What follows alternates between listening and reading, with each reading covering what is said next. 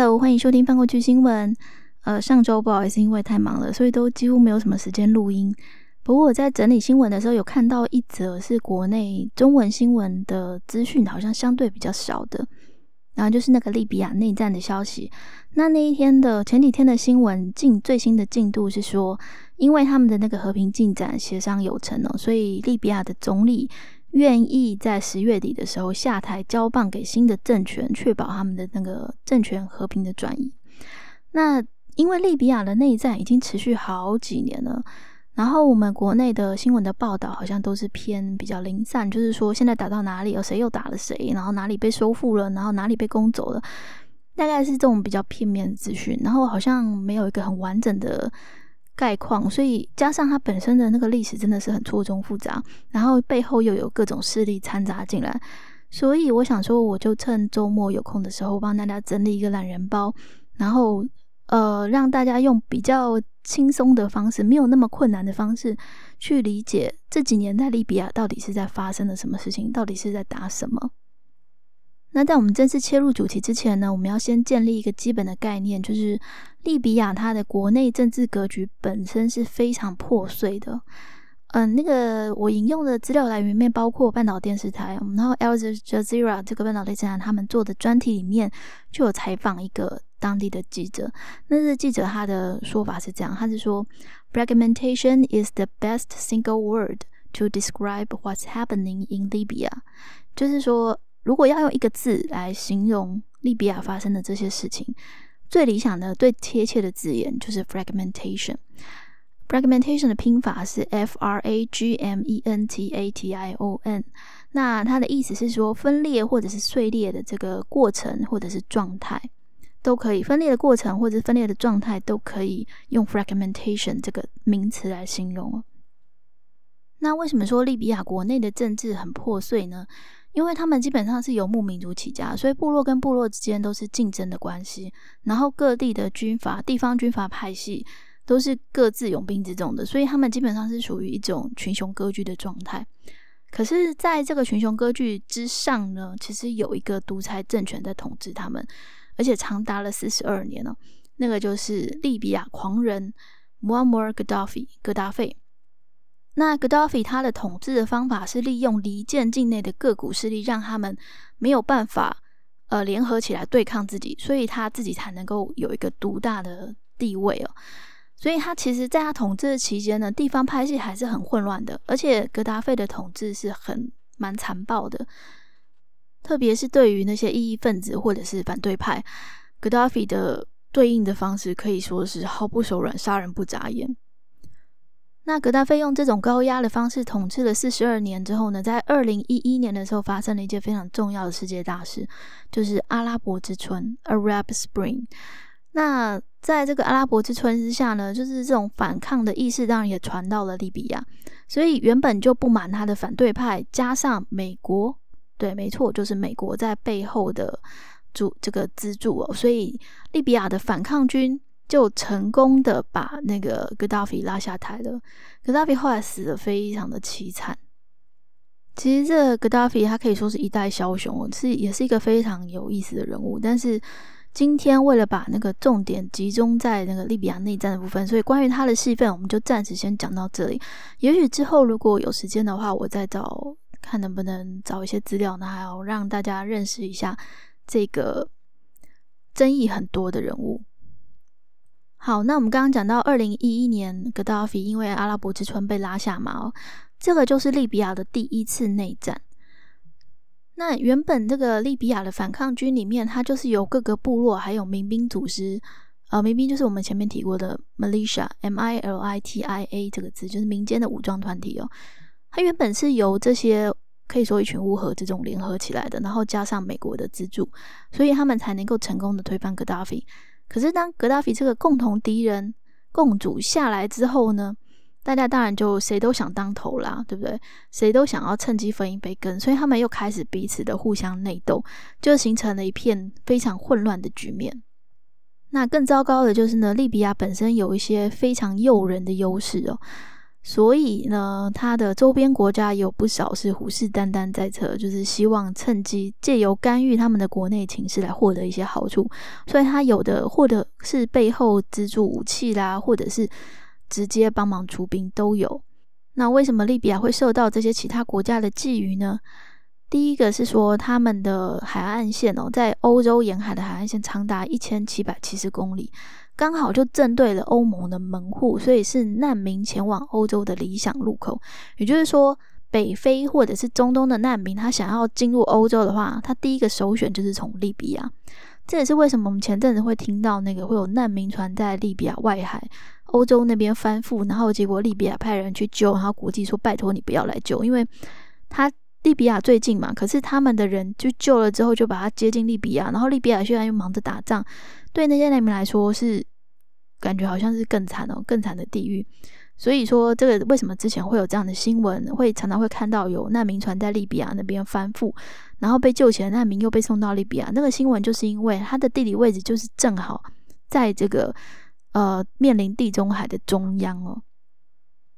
那其次呢，利比亚本身有非常丰富的原油，它的原油储量是全非之冠哦。加上，如果利比亚的来自利比亚的石油供应中断的话，连带的欧洲都会受到影响。所以，他们的这个石油天然资源呢，也是各界觊觎，就是为了外国势力觊觎的对象目标之一哦。那第三点就是它的位置是介在欧洲、非洲跟中东之间，可以说是要冲，所以邻近各国都会纷纷的介入。所以，它的那个实际上他们的那个内战到后来已经变成有点像是。国际代理战争，我们会说代理人战争，就是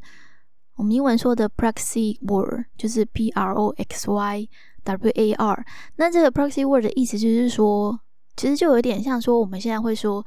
呃，台湾跟中国之间的这个冲突，其实是美国在背后跟中国角角力，然后这也算是一种 proxy war，就是代理战争的意思，代理人战争。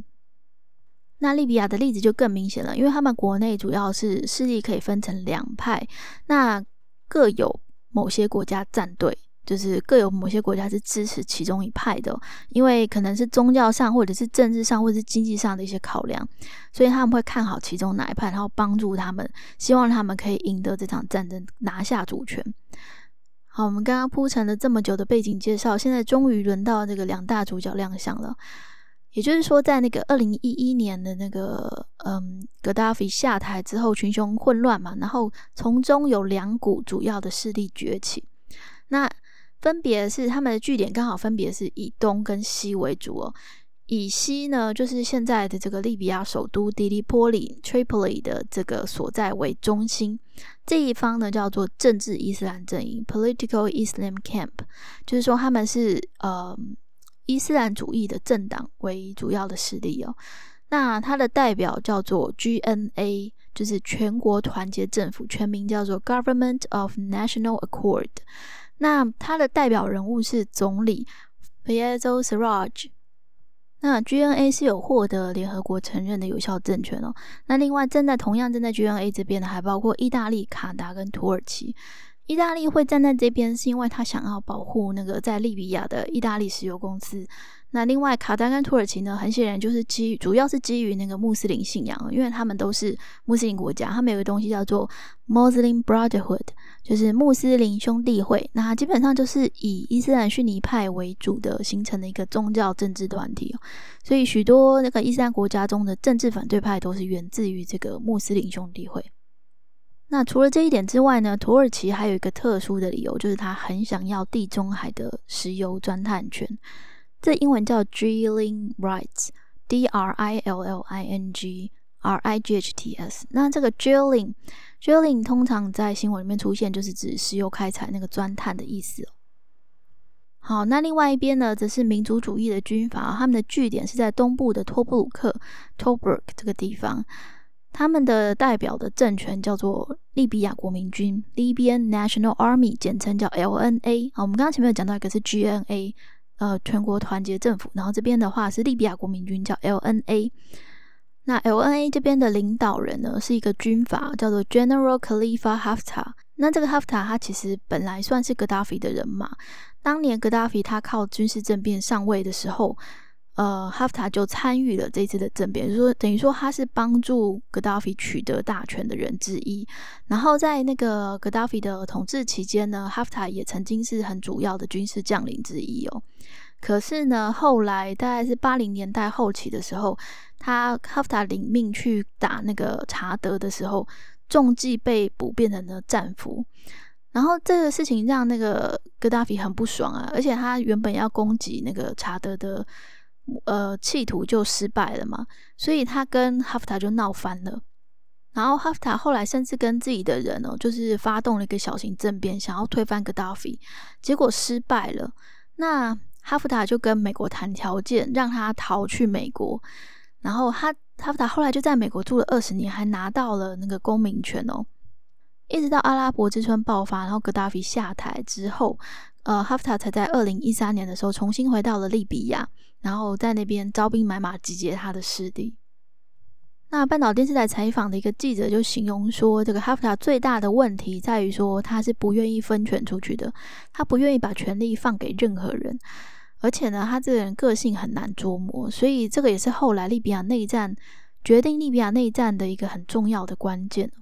好，我们刚刚花了蛮多时间在介绍哈夫塔这个人哦，主要是因为他是这次利比亚内战中一个非常关键的人物。那支持哈夫塔这一派势力的国家呢，包括了俄罗斯、沙地阿拉伯、阿拉伯联合大公国、埃及还有法国。那他们的理由主要都是基于宗教啦，反伊斯兰呢。那其中埃及呢，则是因为他们跟利比亚之间有边境相连嘛，那他认为那个哈夫塔可以帮忙。避免那个边境遭到那个极端分子的攻击，所以他才愿意帮助那个哈夫塔这一派。好，到这边大家还可以吗？就是主要人物跟背景大概都登场了。那接下来我们要进入真正最最最复杂的部分了。大家先有个心理准备。但是我已经尽量把那个过程简化，而且我们其实利比亚它还有很多境内还有非常多其他的势力。那其他更多的战场，但是我们现在接下来只讲那个最主要的这条时间线哦，就是从呃格达菲下台之后，怎么会变成这两派起来呢？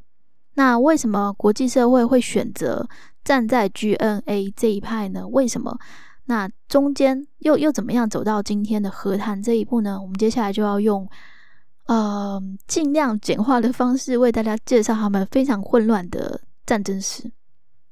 好，我们刚刚最一开始的时候就讲到，二零一一年的时候，利比亚爆发第一次的内战，那就是阿拉伯之春把当时的格达菲拉下台了。那接下来是不是大家都想要出头呢？所以他们在二零一二年的时候就举行了国民议会的第一次选举。那八月的时候，过渡委员会把权力移交给国民议会。这个是利比亚现代史上第一次的权力和平过渡，就是说不是以军事政变或者是武力武力镇压或什么达成的这个政治的政权的过渡哦。所以呢，从二零一二年八月开始，利比亚的最高权力机构就是这个国民议会，叫做 General National Congress。那到了二零一三年的时候，伊斯兰派的政党就取得了议会的控制权，然后议会的主席叫做塞赫明 Nuri Absamain。那这个阿布萨马印主席上任之后呢，就被指控说他有滥权的这个问题哦，有压制了当当时的言论跟调查，所以加上国民议会呢，又在那个伊斯兰派的主持下投票通过要执行伊斯兰教法，而且他们原本在二零一四年一月的时候就应该要届满任期要解散了，结果他们单方面扩大他们的权利，把任期延长了十八个月，一直到二零一四年年底。那其他人当然也不会放任议会为所欲为嘛，所以 Khalifa Haftar 他就出面要求国民议会要立刻解散。那国民议会拒绝了他的要求，两个月后就爆发了冲突。效忠 Khalifa Haftar 这边的部队呢，在二零一四年五月的时候，针对位于 Benghazi 班加西这个地方的伊斯兰武装组织，发动了所谓尊严行动，就是 Operation Dignity 这样子的空中与地面双重大规模进攻哦，并且试图要在那个迪迪波里，就是 Tripoli 这里，首都这里解散利比亚的国民议会。那因为哈夫塔的这个攻击呢，所以国民议会就在二零一四年六月的时候重新举行的选举。那选举的结果是由利比亚的国民代表大会来取代国民议会。那这个国民代表大会的英文就是 House of Representative。那我们刚刚有提到，就是这个议会的大权其实是把握在伊斯兰派手中。可是，在新的选举中呢，伊斯兰派是惨败的。结果他们就说：“哎，投票率只有百分之十八，我们不承认这一次的选举结果。所以呢，他不承认新选出来的这个国民代表大会。那所以这个原本的国民议会的议员呢，他们就自己在 Tripoli 召开了会议哦，成立了这个二点零版的国民议会。然后他们还自己投票选出了总统跟总理。”这个总统就是我们刚刚提到那个有被指控滥权的这个阿布萨马印这个人。那在原本在六月大选中选出的这个国民代表大会，就只好迁到 Tobruk，然后跟这个 Khalifa Haftar 合流。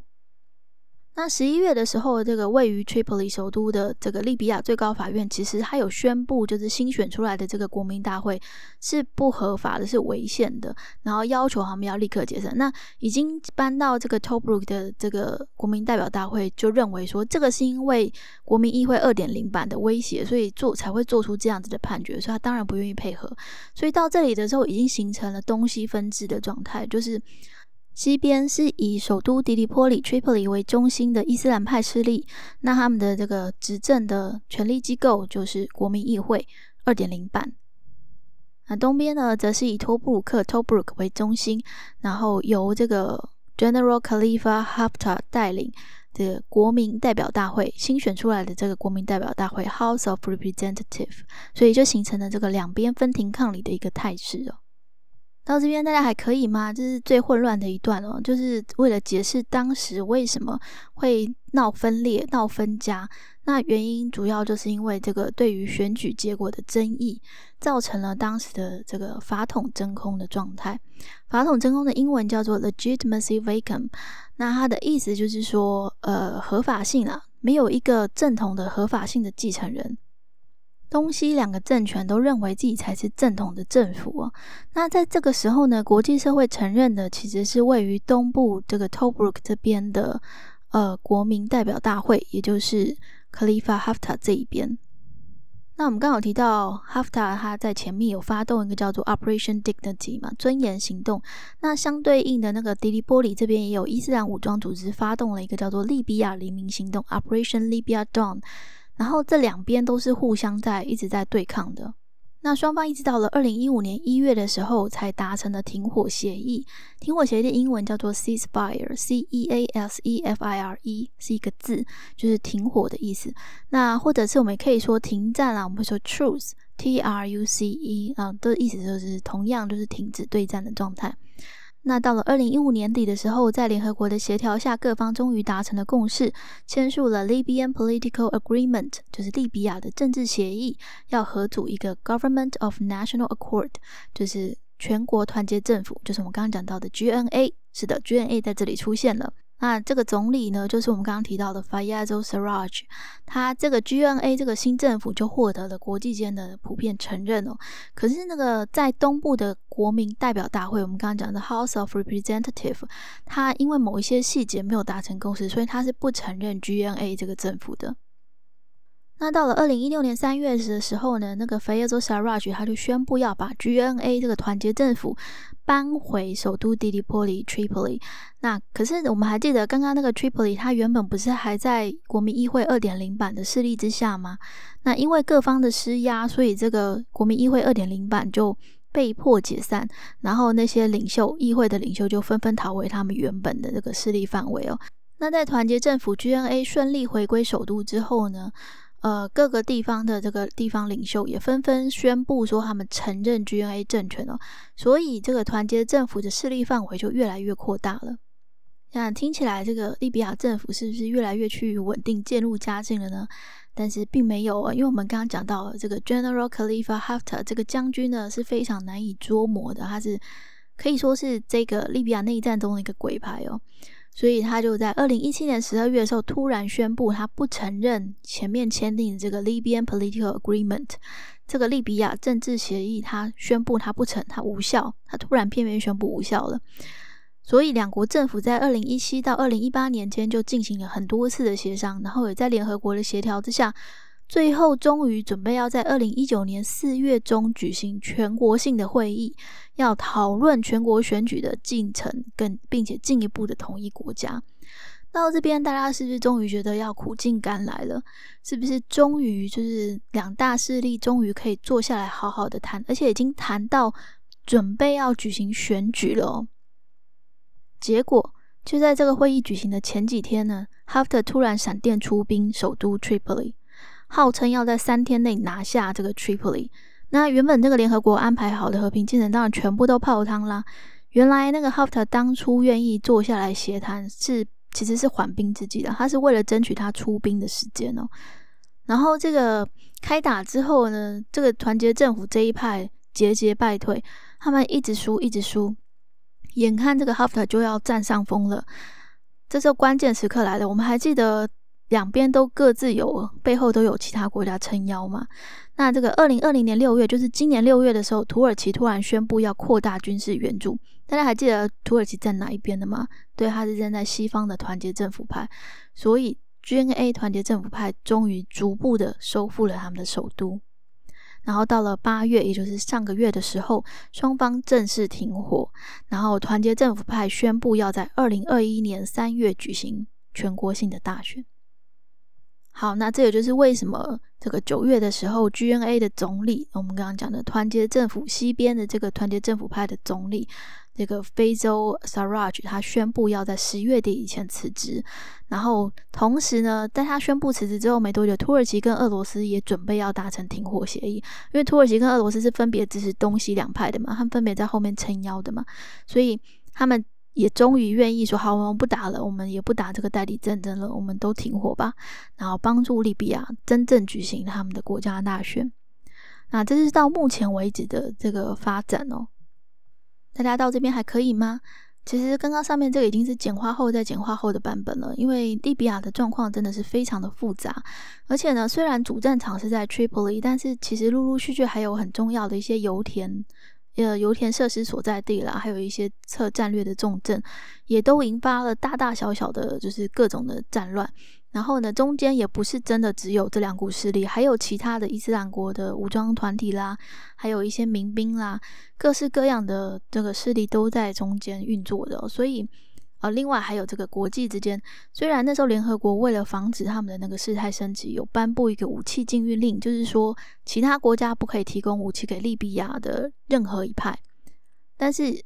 俄罗斯跟土耳其就违反了这个规定，所以你说连国外的干涉都已经是这种明着暗着都有的，所以基本上利比亚的情况是非常非常非常复杂的。那刚刚已经是简化过的版本了。如果大家还是觉得很复杂的话，我们可以再进一步的简化来讲说，就是就是二零一一年格达菲强人垮台之后呢，由这个国民议会成为最高权力机构，但是因为伊斯兰派这个势力比较抬头，所以。当时发生了一些选举的争议，伊斯兰派不承认失败，所以伊斯兰派跟非伊斯兰派的那个议会就分裂成两个，然后各据东西，双方都认为自己才是正统的政权继承人。然后到了二零一五年的时候，在联合国的协调之下，双方终于停火，然后签了一个协议，并且根据这个协议要合组一个团结政府。